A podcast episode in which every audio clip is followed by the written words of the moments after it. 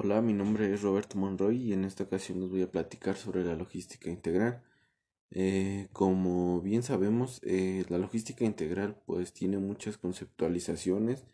muchas acepciones que dependiendo del tipo de organización o el giro se puede interpretar de diferente manera, ya que en algunas ocasiones se puede interpretar como negocios logísticos, distribución física, administración de materiales, ingeniería de distribución, administración logística o de cadena de suministros, ya que esto contempla el proceso de eh, planear, eh, implementar y controlar la eficiencia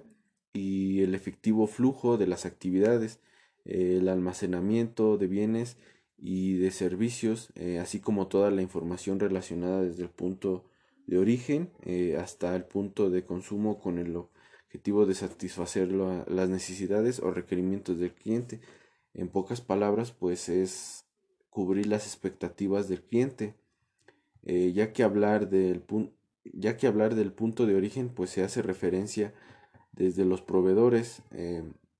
desde las compras, desde el aprovisionamiento, desde la producción, desde la distribución, hasta llegar a los clientes o incluso de los clientes de los clientes, ¿no? O hasta llegar al consumidor final, ya que esto también puede abarcar un servicio postventa que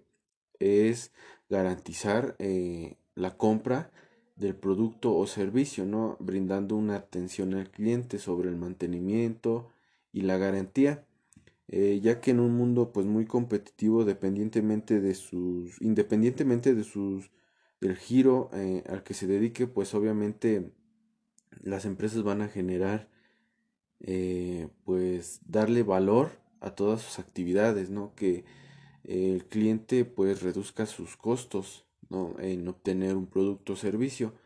Eh, ya que verlo de otra manera diferente pues sería interpretarlo interpretarlo de eh, dos ámbitos interrelacionales como el macroeconómico y el microeconómico que el macroeconómico pues hace referencia a la nación, al país en donde se,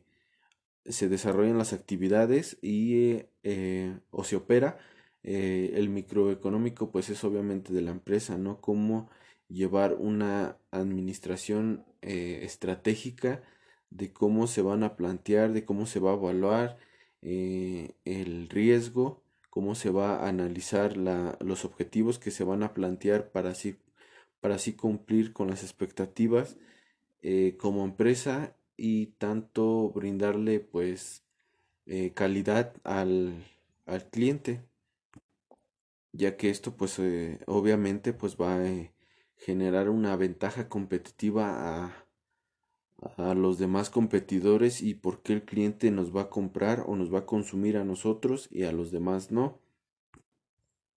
ya que obviamente para generar esta ventaja eh, competitiva, pues obviamente se tienen que disponer de los recursos con los que cuenta la organización, eh, tales como, tales como la, los medios disponibles eh, y su alcance que puede llegar a tener. también dentro y fuera de la empresa, como se los mencionaba hace un momento. También la flexibilidad, la innovación, la capacidad de adaptación y la capacidad de responder a un contexto globalizado tan competitivo de manera que no sea tan em,